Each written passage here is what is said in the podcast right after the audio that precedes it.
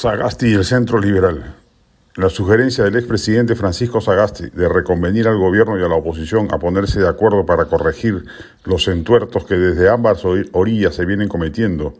y que en caso de no lograrse ello se active una iniciativa ciudadana mediante firmas para proponer una reforma constitucional que permita el recorte del mandato presidencial y legislativo, se asoma hasta el momento como la única salida racional a la crisis política que transitamos.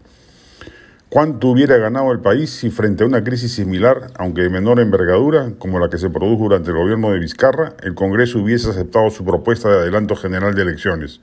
El Parlamento se negó y al final terminó disuelto y al poco tiempo el presidente vacado, generando una turbulencia tal que favoreció la aparición de un improvisado outsider como Pedro Castillo.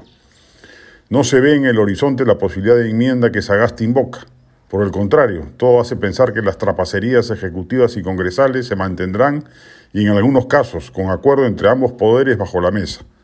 No se quiere ir ninguno, esa es la verdad, y harán hasta lo imposible para evitarlo. Si nuestra mediocre derecha congresal ve que prestándole votos a Castillo evitará que éste los empotre con una iniciativa de adelanto de elecciones, se los darán solícitos y prestos.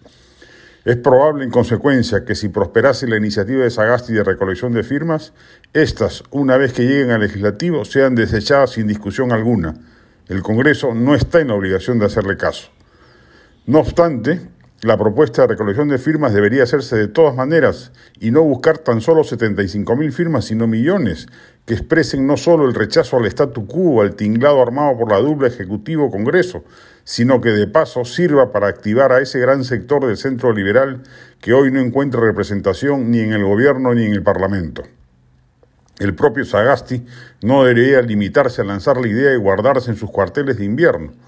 puede convocar a un equipo grande de personalidades que impulsen esta iniciativa y que a partir de ello germine, ojalá, una alternativa política más potable que la que hoy representan la izquierda radical, la mediocre izquierda moderada, la derecha mercantilista del Fujimorismo y la derecha conservadora.